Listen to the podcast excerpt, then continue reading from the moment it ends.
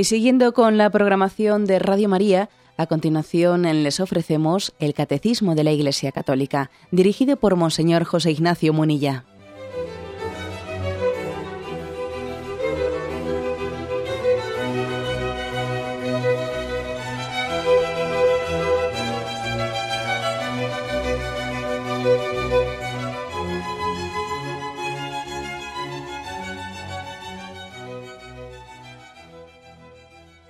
Cordial saludo a todos los oyentes de Radio María.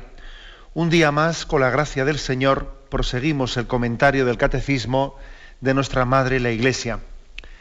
Estamos en la explicación del octavo mandamiento, mandamiento que nos pide que seamos veraces, nos prohíbe la mentira, dentro en concreto del apartado cuarto, que, en el que el Catecismo habla sobre el respeto a la verdad, y en el programa anterior habíamos, hablado del derecho a la comunicación de la verdad, diciendo que no es incondicional, en el sentido de que también tenemos un deber de discreción.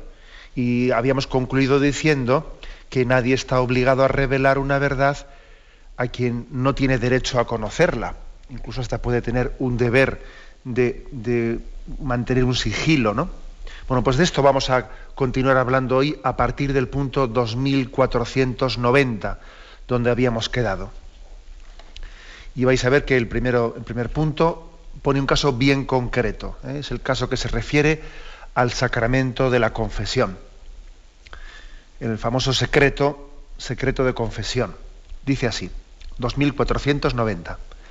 El secreto del sacramento de la reconciliación es sagrado y no puede ser revelado bajo ningún pretexto. El sigilo sacramental es inviolable, por lo cual está terminantemente prohibido al confesor descubrir al penitente de palabra o de cualquier otro modo y por ningún motivo. Bueno, pues como, hemos dicho, si los puntos anteriores que habíamos comentado, ¿eh? Pues en primer lugar hablaban de la importancia de la discreción, ser discretos. ¿eh? Es una virtud, ser discretos. Ser veraz, ser veraz, no, es más veraz el que lo cuenta todo, no, no es verdad, es un charlatán. No confundamos ser un charlatán con ser una persona muy veraz y muy transparente, no. La veracidad es decir la verdad, pero también decirla, eh, la verdad que que tenemos que decir, no revelar secretos, no ser indiscretos, no decir las, las cosas fuera de lugar y de contexto. La veracidad, pues, no es sinónimo de charlatanería y la veracidad está ligada a la discreción. Bien es verdad que dijimos también que la discreción no tenemos que recurrir eh, pues, al argumento de la discreción pues, para justificar los secretismos, ¿eh? los secretismos que a veces es pues, crear secretos de cosas que son muy sencillas y, no conviene. ¿no? dicho esto, habíamos hablado ¿eh? de la conveniencia de la discreción, ahora aquí se da un paso más y llegamos al deber de sigilo. En, el deber de sigilo que podemos tener, deber, en el deber de guardar cosas que son de intimidad, cosas que son secretos, hay pues todo, digamos, un, pues una graduación. Hay sigilos que nos obligan más que otros. Bien, aquí se empieza, vais a ver que los puntos posteriores después eh, se recurre a otros sigilos que no son, eh, que no obligan moralmente tanto. Aquí se comienza en el catecismo por hablar del sigilo el mayor que existe. Y el mayor de los sigilos y el mayor deber que pueda existir de guardar un secreto es el secreto de confesión. Es el máximo deber de sigilo que pueda existir. ¿Por qué? Ahora vamos a intentar explicarlo.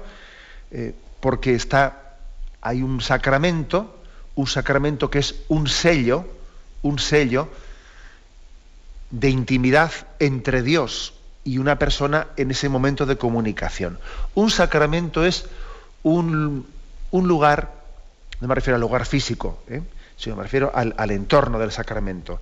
Es un lugar de encuentro personal con Dios. El sacramento es un tú a tú.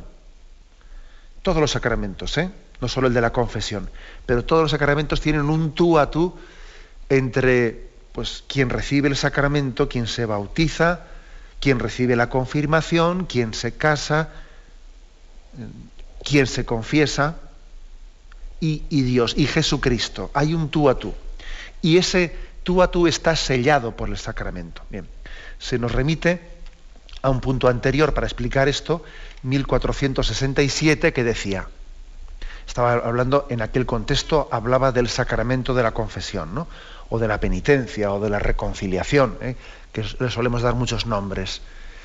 Y decía aquel punto, dada la delicadeza y la grandeza de este ministerio y el respeto debido a las personas, la Iglesia declara que todo sacerdote que oye confesiones está obligado a guardar un secreto absoluto sobre los pecados que sus penitentes le han confesado, bajo penas muy severas. Tampoco puede hacer uso de los conocimientos que la confesión le ha dado sobre la vida de los penitentes. Este secreto que no admite excepción se llama sigilo sacramental, porque lo que el penitente ha manifestado al sacerdote queda sellado por el sacramento. Es un sigilo sacramental porque ha quedado sellado. Bueno, como veis, esta es la, fe católica y digamos que dentro de, los, de, nuestro deber de sigilo, este es el máximo. ¿eh? Es el máximo. Dice, no se puede revelar, un sacerdote no puede revelar bajo ningún concepto lo que ha escuchado en el sacramento de la confesión, eh, ni servirse de ello tampoco, ¿eh? ni servirse de ello, pues bueno, con esta información mm, me sirvo y, claro, como he obtenido la información de, ella, pues puedo hacer esta gestión o hacer la otra, porque con esta información puedo, incluso pensando que voy a hacer el bien, ¿eh? pero no puedo servirme de ello. La Iglesia reserva unas penas muy severas a, algún sacerdote que violase ¿eh? este precepto, e incluso estaría excomulgado con una, con una excomunión reservada para el Papa una excomunión que únicamente el Papa podría levantar ese sacerdote que ha roto el secreto de confesión. Yo siempre he dicho que uno de los, eh, uno de los signos pues, más fuertes de, la asistencia del Espíritu Santo a su iglesia es que qué pocos casos se conocen de violación del sigilo sacramental, pero qué pocos casos, es curioso, ¿no? Es uno de los signos más fuertes de la asistencia de la asistencia del Espíritu Santo. Y además hay situaciones en las que es tan fácil, ¿no? Eh, tan fácil el poder caer pues, en ese... Pero, pero el Espíritu Santo ha preservado a sus ministros, ¿no? Y, es, y, es, un deber de sigilo absoluto, o sea, es decir, ni aunque resulte práctico, ¿eh? ni aunque resulte práctico, ni aunque teóricamente voy a, voy a, voy a romper ese, ese sigilo, pero es para el bien, para el bien del propio que se ha confesado. No, mire usted, ni para el bien de que se ha confesado, ni para el bien de otro. O sea, es decir, es una cosa incondicional. ¿eh? Es algo incondicional. Eh, ya sé que es un tema muy recurrente, eh, pues para los casos así, digamos, de película, y ahí está la película esa de Heathcote, Yo confieso, y tantas otras pues novelas, etcétera, que da juego el tema del secreto de confesión para hacer de él eh, pues unos casos extremos. ¿no? Bueno, yo diría, haría un matiz, ¿no? que en esa película famosa que hemos visto, yo creo que muchas veces ¿no? en el cine o en televisión, de Hitchcock, Yo confieso, en el fondo, en esa película se plantea, porque las películas, películas son, claro, ¿eh? las películas, películas son. Quizás lo que a mí me parece que en esa película es discutible es que allí hubiese tenido lugar una verdadera confesión. Porque una cosa es que alguien verdaderamente se confiese, se arrepienta, se arrepienta, ¿no? Y entonces el sacerdote eh, le administra la absolución, etcétera, ¿no? Y entonces él queda totalmente obligado por el, por el sigilo sacramental. Y otra cosa es que venga alguien al sacerdote no a confesarse, sino a jugar, ¿eh? a jugar con esa ficción y decirle, eh, y, le cuenta algo y le dice, Esto te, eso te lo he dicho bajo, bajo secreto de confesión, ¿eh? pero no es verdad que se ha confesado, no es verdad que se haya confesado, ni se haya arrepentido, ni haya querido recibir ninguna absolución, sino sencillamente ha ido a recurrir al argumento del, sigilo de la confesión para que el sacerdote esté obligado al secreto, pero no, pero no es verdad que se ha confesado, ¿eh? que es un poco lo que pasa en la película de, de Hitchcock de Yo Confieso. Bueno, eso es un poco, o sea, tiene que ser una confesión verdadera, en la que una persona ha ido arrepentida ¿eh? a confesarse. en ese caso, la obligación ¿eh? de sigilos absoluta y tenemos, gracias a Dios, por muchos testimonios, incluso de martirio. ¿eh? De martirio. Estoy, por ejemplo, pensando en un caso cercano a nosotros, un sacerdote, un sacerdote valenciano, que Felipe Ciscar Puig, que fue, que tiene su causa de canonización abierta y que fue martirizado durante la persecución religiosa en el año 1936 pues por haber guardado el sigilo, es considerado como pues, un mártir de este sacramento, ¿eh? ya que fue fusilado al negarse a revelar el secreto de la confesión, porque él, había eh, confesado a un religioso franciscano que también estaba preso momentos antes de que también fuera asesinado. Entonces, como los milicianos vieron que allí en la prisión estaba confesando al fraile franciscano, eh, pues entonces querían querían que él mm, contase qué te ha dicho ese en la confesión. Claro, pues, eh, pues, sencillamente, pues el padre Felipe Ciscar, él dijo, yo no voy a decir, no puedo revelar en absoluto lo que me ha dicho. Y fijaros que posiblemente la materia que le había confesado aquel franciscano antes de morir martirizado, vamos, lo más probable es que no tuviese un pecado ni, ni, ni venial, ¿no? Vamos, porque es que uno se puede imaginar en qué estado de gracia vivían aquellos mártires, ¿no? que iban a ser fusilados. Pero, pero no es eso. O sea, no se trata de que, de que estuviese ocultando, ocultando algo grave. Es que él tenía bajo su conciencia la obligación de guardar un sello, eh, eh, un sello de un sigilo de esa persona que se había manifestado delante de Dios. Intentaron arrancarle el contenido de aquella confesión, él se negó y entonces pues también le hicieron una ficción allí de juicio y allí fue, fue llevado al término de Gata de Gorgos y allí fue fusilado el 8 de septiembre de 1936. ¿eh? O sea que es otro caso más que tenemos, fijaros bien, otro caso más pues de, de un mártir de este sacramento de la confesión, lo cual nos tiene que hacer valorarlo mucho. ¿no? Tenemos que dar gracias a Dios eh, pues, porque tengamos estos testigos. Bueno, ¿por qué? Hay, que decir aquí dos cosas. ¿eh? que esta obligación que tiene el sacerdote de guardar el sacramento de la confesión es una obligación que tiene incluso independientemente de la legislación del país en la que viva.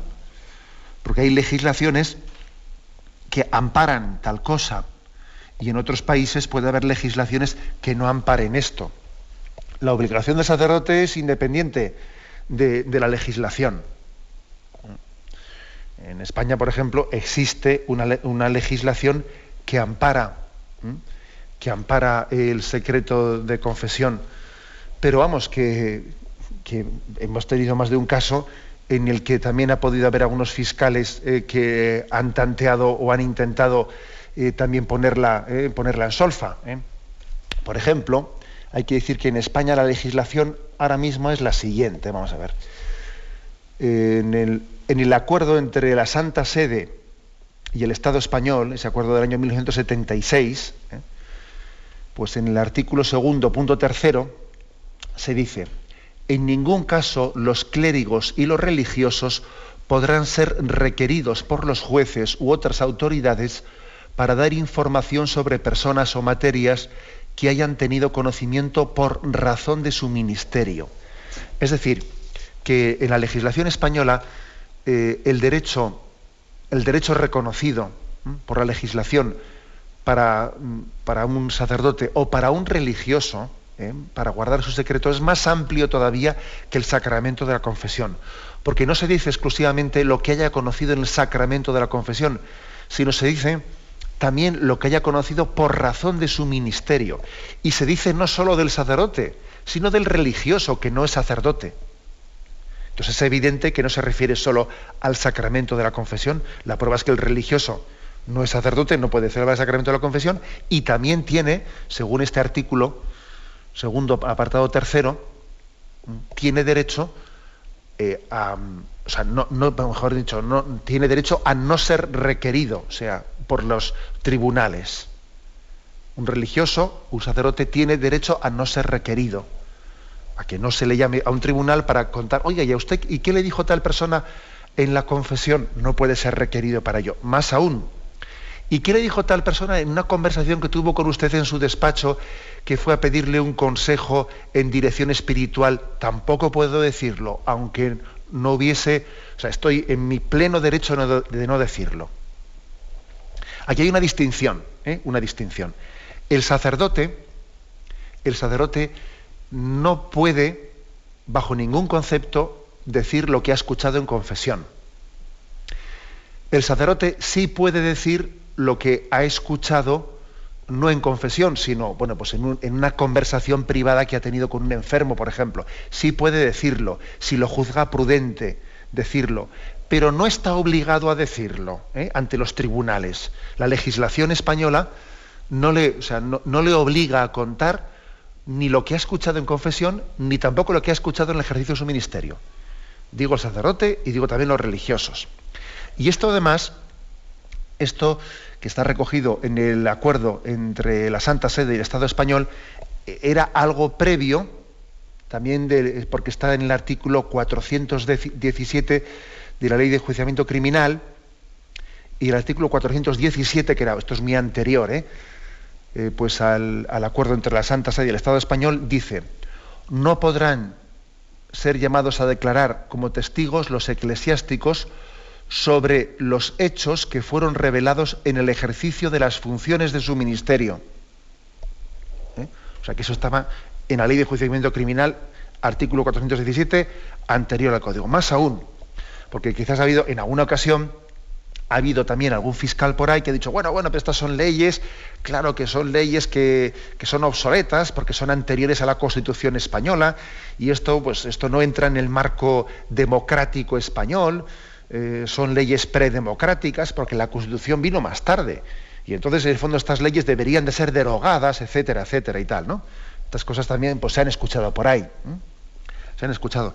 ¿Y qué hay que responder? Miren ustedes, eh, las, posteriormente a la Constitución, a la Constitución, el, eh, Estado español firmó eh, firmó, igual que había firmado con la Iglesia española, firmó también con otras confesiones religiosas pues unos, pues unos convenios de cooperación. Y lo firmó, pues convenios de cooperación con la comunidad judía, y lo firmó con la comunidad islámica, y lo firmó también con las iglesias evangélicas. Y en esos tres convenios de cooperación, tanto con los judíos como con los islámicos, y como los musulmanes, ¿no? como con los evangélicos, en esos tres convenios firmados, en los tres se reconoce explícitamente que eh, sus ministros, y eso que por supuesto que ellos no tienen sacramento de la confesión, pero un imán, eh, un imán, un rabino, un pastor, eh, un rabino judío, pues un pastor evangélico, un imán musulmán, tienen el mismo derecho en la legislación española que un sacerdote católico a que no se les pueda requerir en un tribunal para manifestar lo que conocieron en el sacramento, perdón, sacramento no, que ellos no tienen un sacramento, en el ejercicio de su, de su ministerio de pastor, de imán, etc. Lo tienen reconocido. Y es un reconocimiento hecho posteriormente a la Constitución española. ¿Qué quiero decir con esto? Esto es importante. Es un tema importante porque hay que decir, oigan, que nadie nos venga diciendo que es que la Iglesia tiene unos privilegios que son eh, eh, anteriores a la democracia y que entonces hay que quitárselos porque tal y porque cual. Todas estas cosas, como digo, se han dicho, se han dicho. Y también las han dicho algunos fiscales. Que nadie venga diciendo esto porque resulta que a ver si ahora a la Iglesia Católica le vamos a negar un derecho que se le ha reconocido después de la Constitución, ya en la democracia, se le ha reconocido pues, a, los pastores, a los rabinos y a los imanes, ¿no? A ver si resulta ya, pues ya sería el colmo, ¿no? Que, que, en un país de tradición católica no se le reconozca a la Iglesia lo que después se le ha reconocido a otras confesiones. Y encima confesiones que no tienen el sacramento de la confesión y por lo tanto podían tener menos razón para ello. Bien, como veis, esta es una precisión, una precisión importante, ¿no? Importante, eh, porque sé, claro, yo, yo creo que la razón última del por qué, ¿no? Del, mm, por qué conviene que un Estado, porque es un esto no es un privilegio, algunos se piensa que estos son privilegios, no, no es un privilegio el que se le conceda a un sacerdote el derecho a no testificar ¿no? en un tribunal. No es un privilegio porque, en primer lugar, detrás de esto está el derecho a la libertad religiosa. O sea, cuando una persona se va a confesar, ella tiene una libertad religiosa. Ella tiene derecho a creer que va a tener un encuentro con Dios. Y que ese encuentro con Dios está preservado de consecuencias judiciales. Y que lo que yo cuento aquí se lo cuento a Dios y no se lo cuento a nadie más. O sea, tiene un derecho a la libertad religiosa. Y además de esto, yo diría un segundo argumento, que un Estado tiene que entender que incluso más allá de la libertad religiosa, ¿eh? tiene derecho, eh, tiene, o sea, debe de entender que es sano, es conveniente, ¿no? que también existan en, una sociedad civil que está sujeta pues también a, consecuencias jurídicas, pero es, es, conveniente que existan ámbitos en los que uno pueda abrir su conciencia sin que estén allí los micrófonos puestos. es que es así. ¿eh? Uno tiene derecho a abrir su conciencia pues para pedir un consejo, para aclararse en la vida, sin que sea sí, pero mira, si pido consejo, igual por haber pedido consejo ya te han pillado y ya te han llevado a un tribunal. Oiga, yo, yo tengo derecho a que exista un ámbito en el que mi conciencia pueda ser consultada y esto no esté bajo, bajo la, la, luz de ninguna policía ni de. O sea, la conciencia es un ámbito, un ámbito interno y privado que también hay que respetar la petición de consejo, la petición de tal, ¿no? Esto incluso es un argumento que, pues unas autoridades, autoridades incluso laicas, ¿eh? laicas de un Estado no confesional, etcétera, deben de entenderlo. Es el respeto, el respeto de la conciencia de poder consultar, de poder abrirse sin que eso tenga implicaciones judiciales, esa consulta, esa apertura de conciencia ¿no? que está realizando. Es como veis, es un aspecto, como veis, importante, ¿no? porque, porque muchas veces no, nos damos cuenta, eh, pensamos que todo, todo en la vida eh, está sujeto eh, a, una, a una posible judicialización. ¿no? Pero es que el ámbito interno de la conciencia está mucho más allá, ¿no? es, mucho más, es mucho más íntimo, es mucho más profundo y debe ser preservado también. Hay ámbitos, por lo tanto, en el que especialmente en, la vida religiosa, pero también en más ámbitos también, como vais a ver en el punto siguiente que vamos a comentar. Tenemos un momento de reflexión y continuaremos enseguida.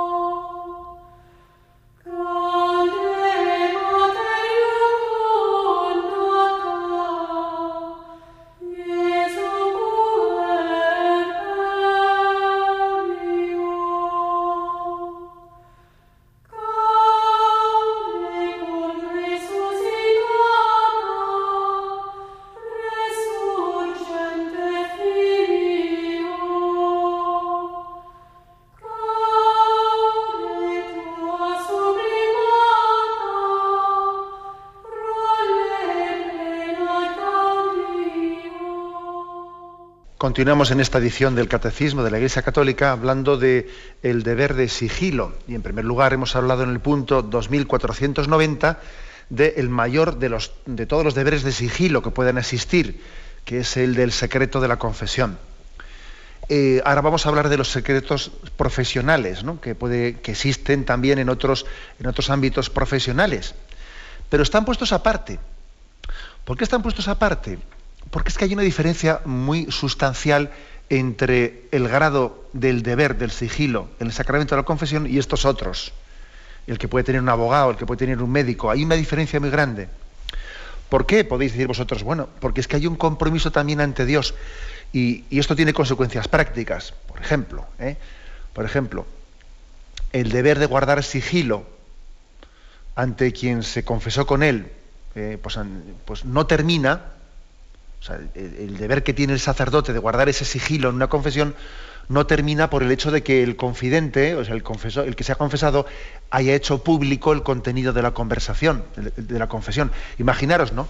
Imaginaros que, que venga pues, una persona a confesarse y después le dice él al confesor, oiga, es que a mí me interesa que usted venga, venga al juicio y cuente en el juicio lo que yo le confesé a usted, porque es que me, conviene. Mira, te convendrá, pero yo no lo puedo contar, ¿entiendes? Porque es que no es que yo tenga secreto de confesión por ti. O sea, no es que yo sea por, por, por guardar tu intimidad. Es por eso. Pero además de ser por eso, es que yo tengo un, un compromiso con el propio sacramento. Con el propio sacramento lo tengo. Luego, yo no puedo revelar lo que tú me dijiste ni aunque tú lo estés diciendo y, tú me invites a mí a decirlo. O sea, vamos a ver, que es que las cosas son así. ¿eh? Tenemos una. Yo no puedo ser obligado a ello. No puedo ser obligado ¿eh? a manifestarlo. Mm, por tanto, mm, digamos que el deber de sigilo no se justifica únicamente por el derecho a la confidencialidad de quien le abrió su conciencia, sino que también está justificado por otras cosas, ¿no?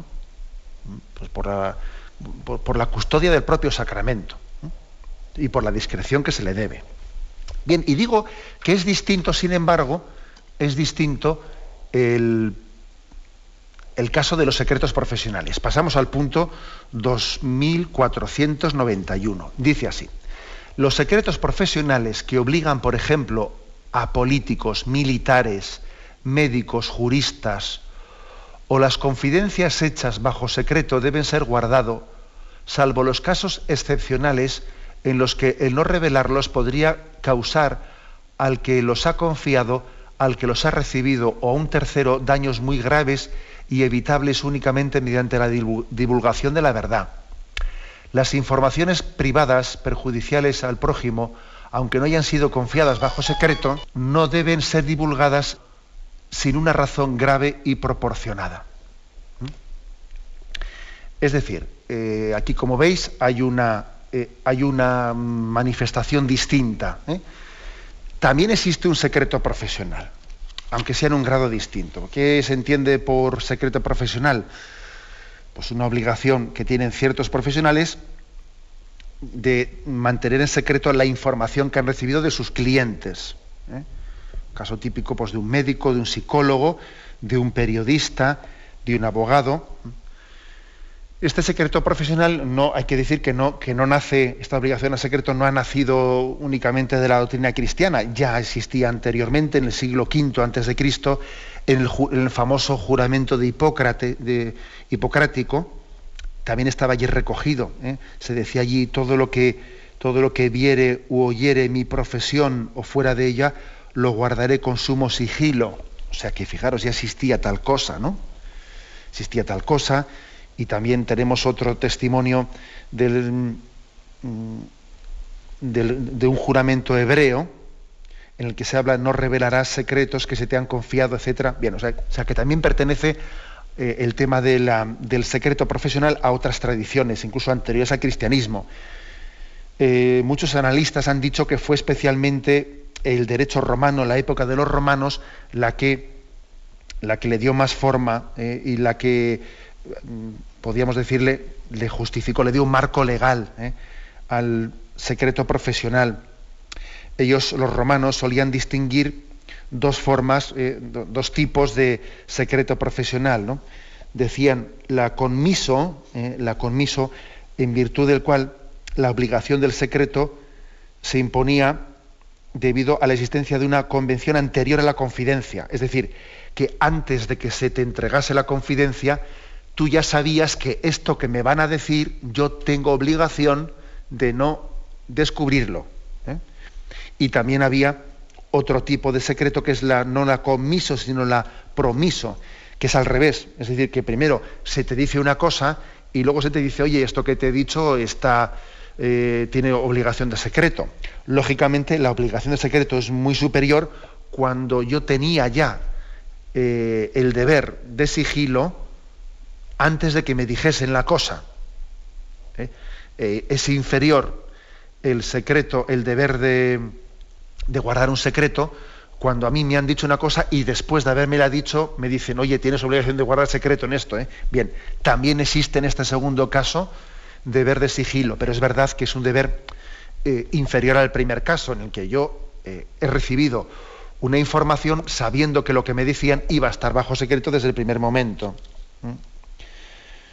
Bueno, pues esto, esto digamos, ¿cuál es la justificación eh, del secreto profesional?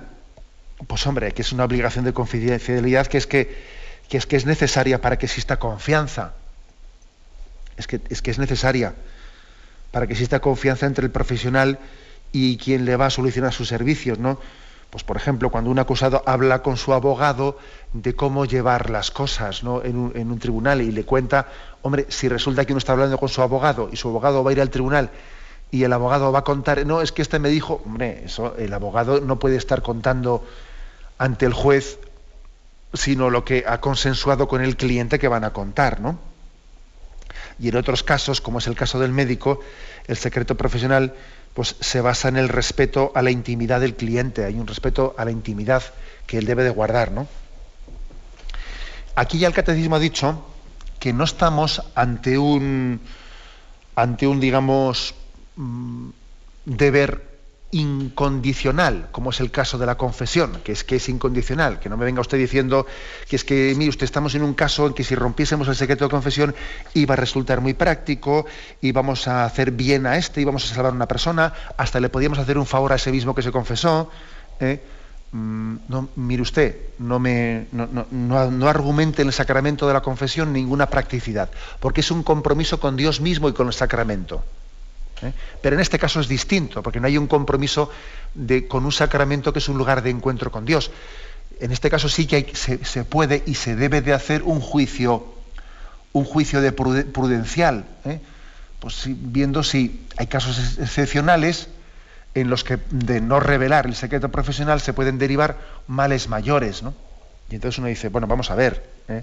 vamos a ver que, esta persona, pues un médico igual puede decir, yo veo que esta persona eh, me yo soy conocedor de que vive una enfermedad, una enfermedad, en principio yo no, yo no debo de revelar que, esta persona tiene esta enfermedad, pero yo soy conocedor de que esta persona no tiene conciencia de que necesita una serie de cuidados, a su familia no le está, eh, no, se lo está comunicando, él va a ir solo a su casa, en su casa no va a haber quien le cuide, va a ser un desastre absoluto. O sea, puede, puede ser perfectamente justificable que un médico diga, bueno, voy a dar una información, una información eh, a alguien de su entorno, lo que sea, porque veo que no tiene la capacidad mínima de, de poderse bandear por sí mismo, o incluso tiene sus facultades un tanto perdidas, tiene sus facultades muy disminuidas y no es capaz de, ser eh, consciente de que tiene que compartir la noticia de su enfermedad con alguien, ¿no? Y entonces, bueno, pues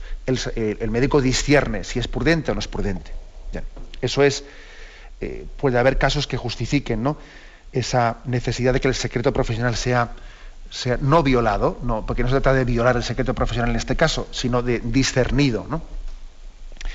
Como veis, pues es algo distinto bueno, bastante distinto del tema del secreto de la, de la confesión. Bien, tenemos un momento de reflexión y continuaremos enseguida.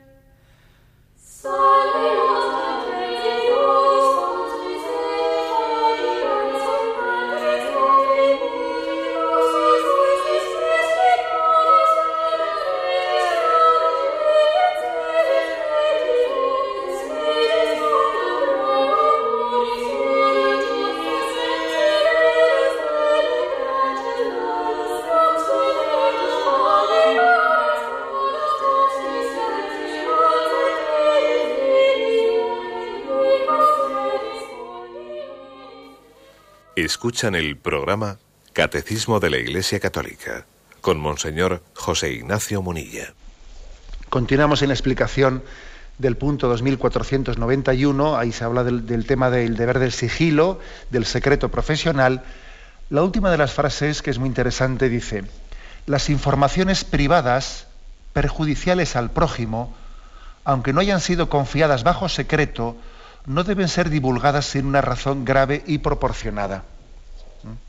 O sea que también puede haber informaciones privadas que aunque no hayan sido confiadas bajo secreto, también el sentido, el sentido de la discreción, uno dice, también esto está bajo el secreto profesional. Es decir, que se suele clasificar el secreto profesional más o menos de la siguiente forma, ¿no? Con tres grados. Primero, eh, el secreto natural, ¿eh? que es, es, independiente de todo contrato, es decir, que yo he descubierto por casualidad o por investigación personal una cosa. Pues imagínate pues un abogado o un médico o lo que sea que mirando, eh, mirando el expediente de una persona o tirando un poco del hilo, etcétera, él mismo descubre una cosa de su cliente sin que su cliente se la haya dicho. Un abogado que tira un poco del hilo, tal, tal.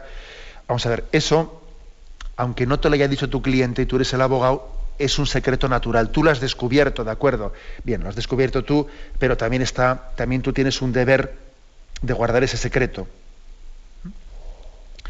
Luego hay otro, otro nivel del secreto profesional, ¿no?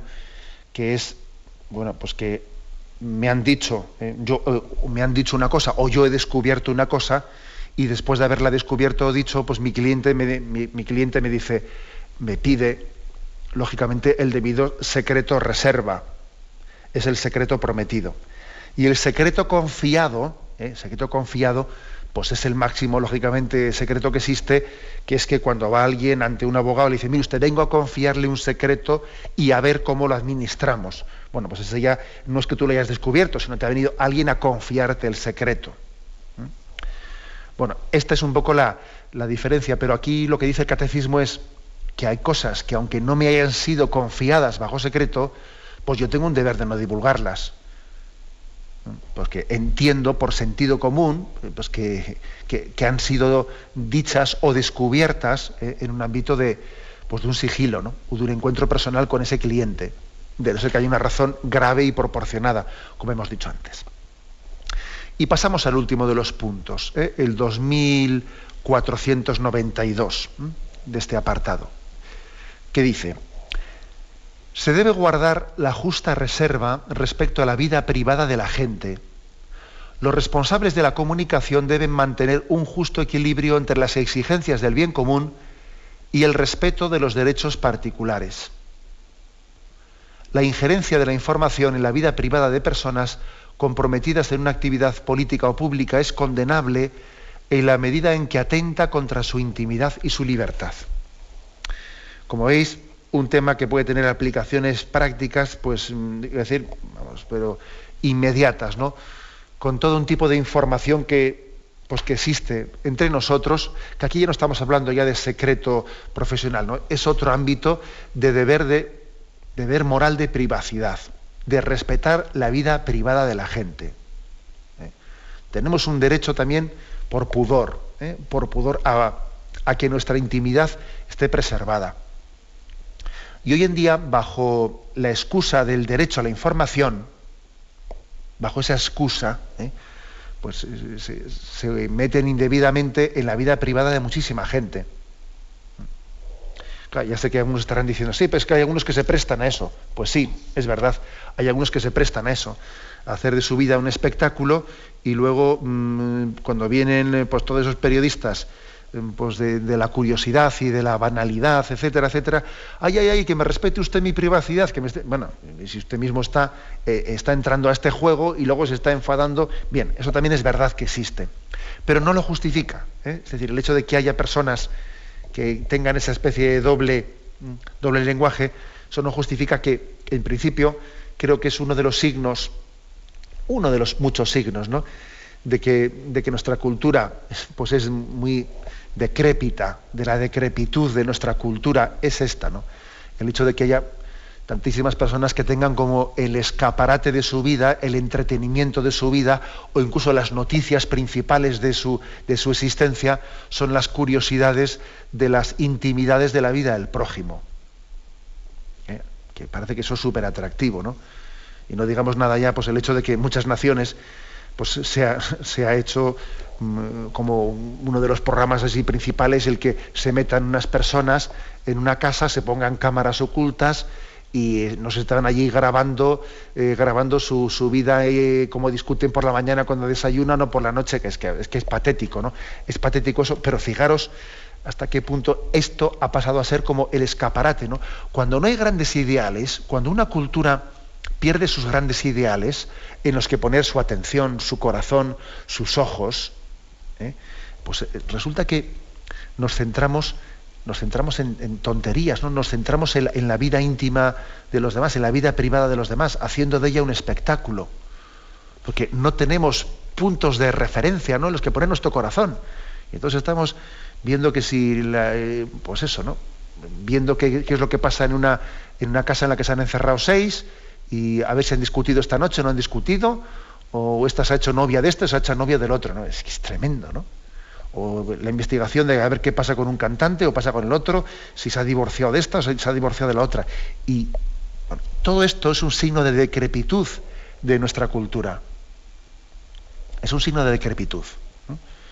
Es verdad que también eso conecta con, eh, con, una cierta tendencia que tenemos dentro de nosotros, que es pues, una, tendencia bueno, pues a, a dispersarnos, ¿no? a no poner el corazón en lo esencial a no poner el corazón en lo sustancial, a no, de alguna manera, pues a no, a no, diferenciar y no discernir qué es lo importante y qué eh, pues es lo, relativo, a no preocuparme por lo que le preocupa al Señor. Que yo muchas veces digo, qué, qué gran don, qué gran don es este, ¿no? Que yo al Señor le diga, Señor, que a mí me preocupe lo que a ti te preocupa y que, de, y que me despreocupe de lo que a ti no te preocupa. ¿Eh? Es que eso, es un don importantísimo. Pedirle a Dios esta gracia, Señor, que yo, me, que yo no me preocupe más lo que de lo que es importante para ti.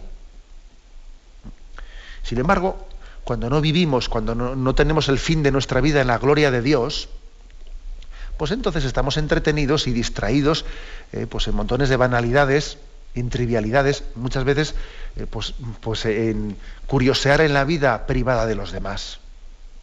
Curiosear en esto, curiosear lo otro, curiosear lo más allá. ¿no?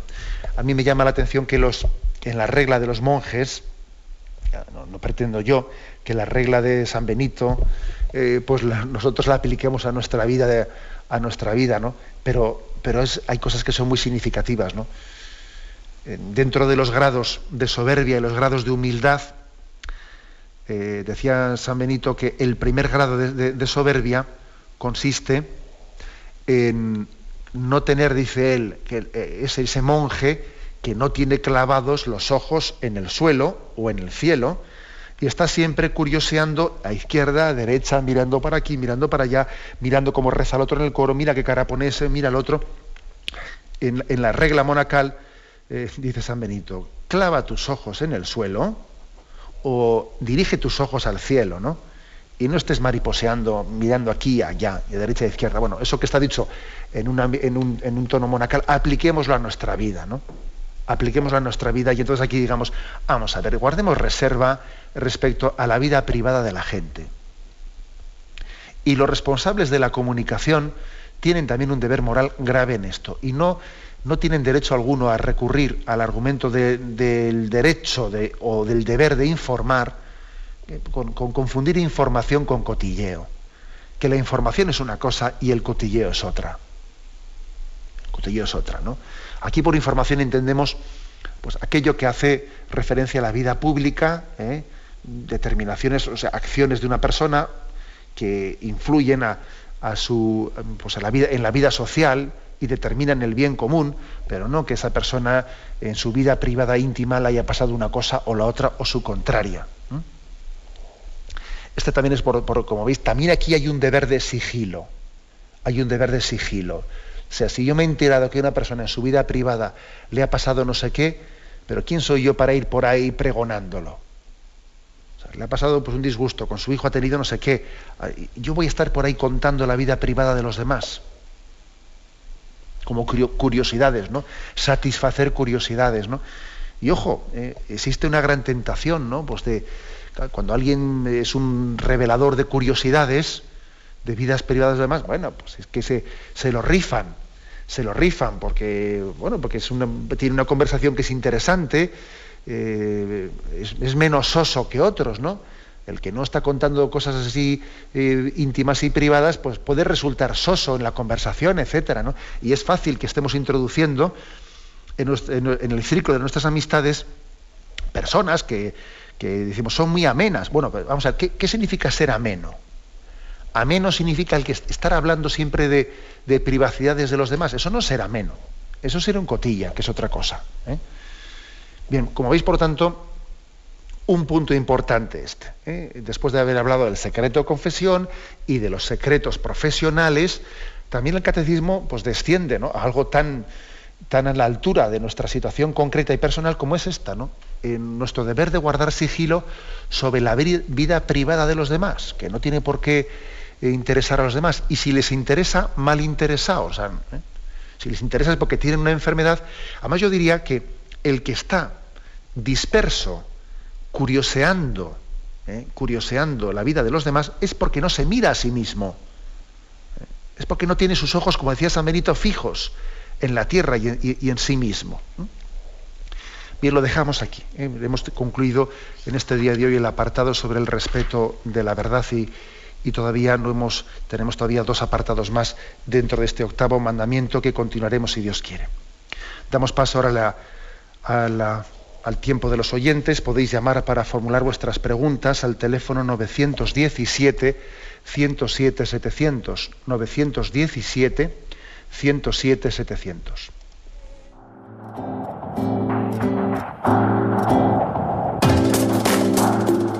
Estos voluntarios que dan su tiempo generosamente en el día a día.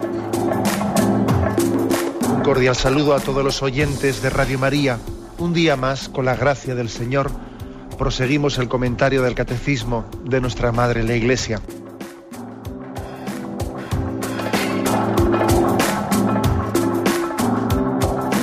Porque le has quitado la única manera de protesta que tiene. O sea que cuando hay un dolor fuerte no hay que tomar analgésicos, hay que ir no, hay que tomar, No, sí, hay que bien, pero, pero no analgésicos fuertes para que se cometa el error de bloquear la defensa y no poder llegar al diagnóstico. Bien, bien.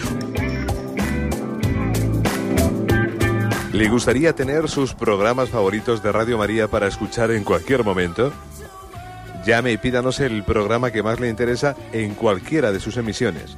Recogeremos su petición además de sus datos completos para hacer el envío. Solo necesita tener un lector de CD o DVD que reproduzca el formato de compresión digital MP3. Llame al 914-550-480 y atenderemos su petición encantados. Tome nota. 914-550-480. Radio María, más cerca de usted.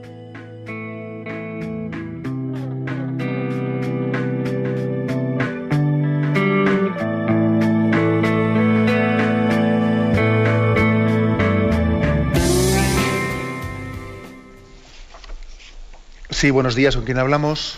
Hola, buenos días. Soy Miguel de Valencia. Adelante, Miguel, escuchamos. Pues nada, simplemente matizar un par de puntos quisiera, Monseñor. Primero, darle gracias por el programa que hace usted. Eh, y en segundo lugar, referente al secreto profesional médico. Eh, mucha gente no tiene claro que el secreto profesional médico no es vinculante. Es un secreto natural que se guarda por la relación de confianza médico-paciente, pero ante el requerimiento judicial eh, estamos obligados a revelarlo y ante razones de salud pública pues también. Existe un tercer punto y es que digamos el eh, sentimiento de desconfianza que ahora se genera con todo esto que llaman historias eh, clínicas informáticas, porque claro, ya, ya no es el médico y el paciente los que son depositarios de una historia, sino que hay un tercero desconocido, que la mayoría de las veces es la administración, quien está haciéndose dueño o acaparando de esa información. Vale, muchas gracias. Bien, muchísimas gracias. Gracias a usted. Pues son dos, dos aportaciones, desde luego, importantes. También, lógicamente, esas personas que la administración eh, pues son depositarias y que tienen toda una base de datos y que bueno pues son los informáticos etcétera etcétera estas personas también tienen un deber de, secreto profesional muy grande vamos yo diría que incluso podría decir hasta superior que el propio médico porque el propio médico cuando cuando tiene un secreto él tendrá que administrar cuando hay una pues digamos una causa grave o proporcionada para que cuente algo, pues algún familiar o no de, de, ese eh, pues de ese caso, ¿no? Pero sin embargo, pues un informático, un, pues un profesional de, la administración, él no es la persona adecuada, por supuesto, de coger datos de su ordenador y contárselos a nadie. ¿eh? O sea, es decir, es mucho más, eh, digamos, frío, ¿no? Y estricto el deber de guardar sigilo de, alguien que trabaja pues, en el mundo de la informática que el de un profesional como un médico que tendrá que ver y regular el caso concreto.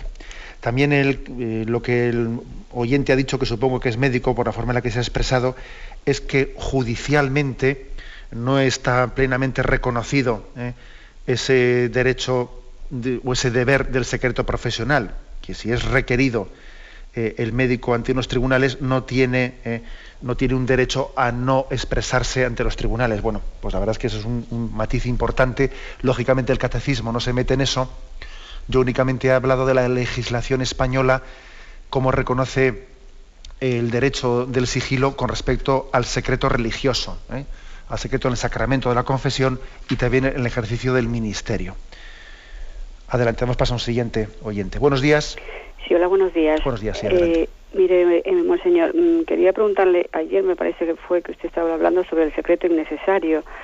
Y entonces yo me pregunto, mm, ¿también podría ser necesario eh, que cambiando más o menos el, o sea, al lado opuesto, porque mm, aunque sea innecesario, puede dar lugar a lo mejor pues a habladurías, a a chismes y entonces uno mm, puede colaborar con ese secreto innecesario, a lo mejor también inclusive mintiendo para encubrir eso. Yo no sé si eso será lícito o no será lícito. Yo quería preguntar en estos casos a ver si la mentira pueda, mm, que no puede ser un pecado, ¿no?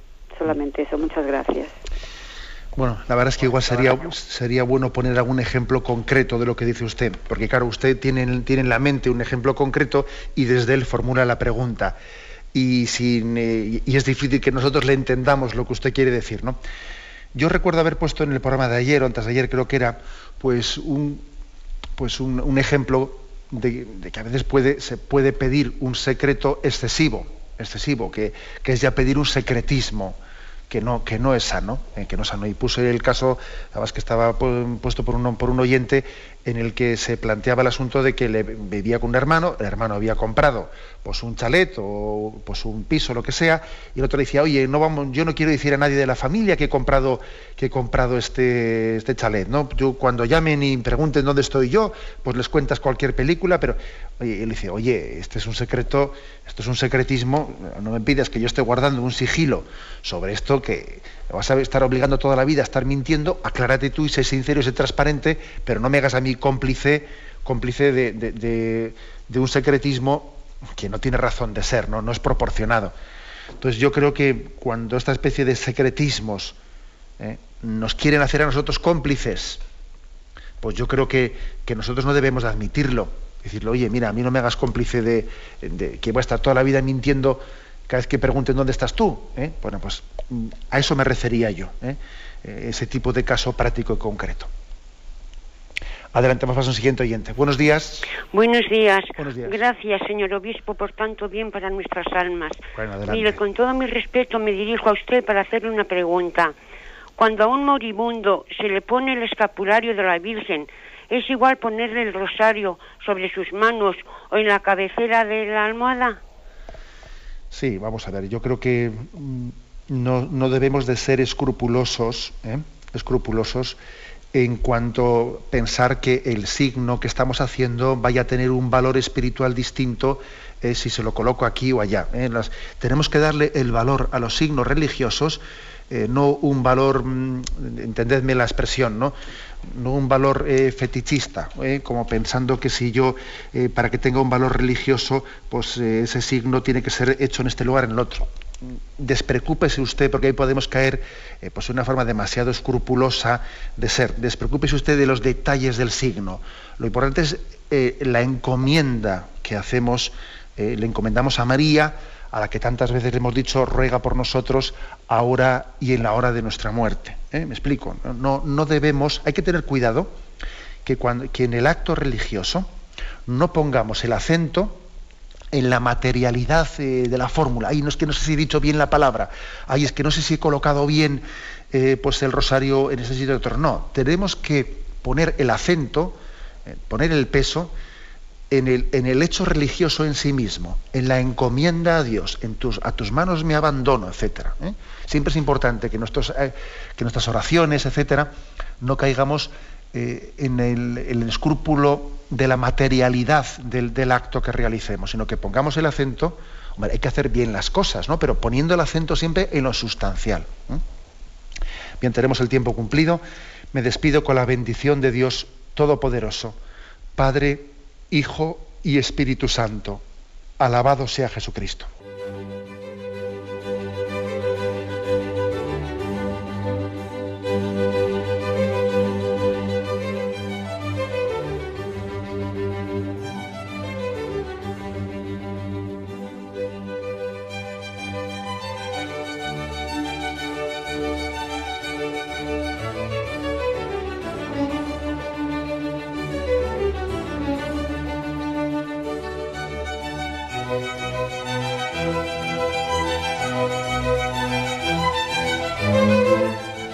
Han podido escuchar en Radio María el Catecismo de la Iglesia Católica, dirigido por Monseñor José Ignacio Munilla.